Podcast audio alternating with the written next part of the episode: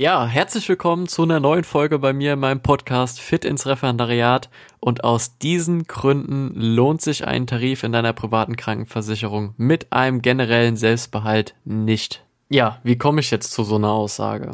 Weil grundsätzlich ist die Idee ja erstmal gar nicht so verkehrt. Man sagt, ich habe Tarif A und Tarif B.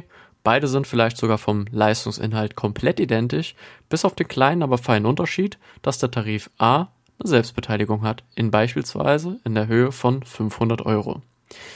Und wieso ist das jetzt vielleicht gar nicht so verlockend, wie es am Anfang aussieht? Natürlich, die Grundidee ist so, wenn der Leistungsfall kommt, also du Rechnungen produzierst, dann zahlst du halt erstmal selbst was, nämlich in dem Fall 500 Euro und der Versicherer ist erstmal schön raus. Erst danach wird der Versicherer für dich die Kosten übernehmen. So weit, so gut.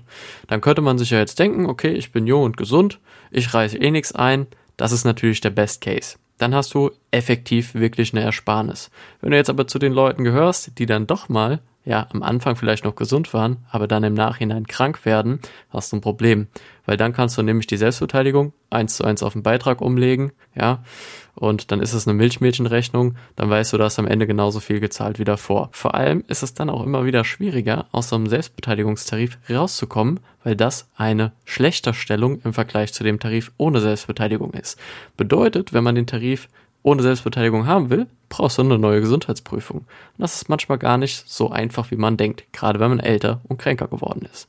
Aber soweit so gut. Zurück zu dem eigentlichen Thema Selbstbeteiligung an sich, weil da gibt es nämlich noch ein paar Punkte mehr zu beachten.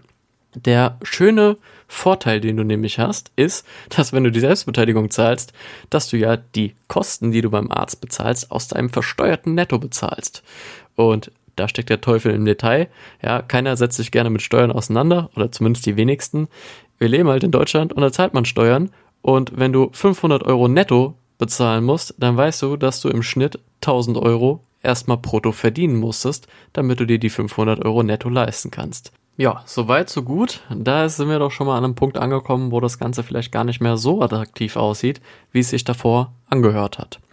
Der nächste Punkt ist, nämlich, dass man sagen kann, okay, ich beteilige einfach das Finanzamt im Umkehrschluss an meiner privaten Krankenversicherung. Und hier sind die Leute ohne Selbstbeteiligung massiv im Vorteil. Warum? Seit 2010 kannst du die Kosten von deiner privaten Krankenversicherung steuerlich ansetzen. Und hier kommt natürlich der mit dem ursprünglich höheren Tarifbeitrag, weil er keine Selbstbeteiligung hat, deutlich mehr in die Förderung rein, als derjenige, der den niedrigeren Beitrag hat, weil der kann ja nur den niedrigen Beitrag von der Steuer absetzen, weil er die Selbstbeteiligung hat. Und dann muss er die Selbstbeteiligung, wie gesagt, noch aus dem versteuerten Brutto bezahlen. Das heißt, du musst erstmal 1000 verdienen, um dann die 500 selbst bezahlen zu können. Dementsprechend bist du da nach steuerlicher Betrachtung gar nicht mehr so gut gestellt, wie du es am Anfang vielleicht gedacht hast. Und unterm Strich heißt das, dass der Tarif mit Selbstbeteiligung vielleicht gar nicht so attraktiv ist, wie du am Anfang gedacht hast.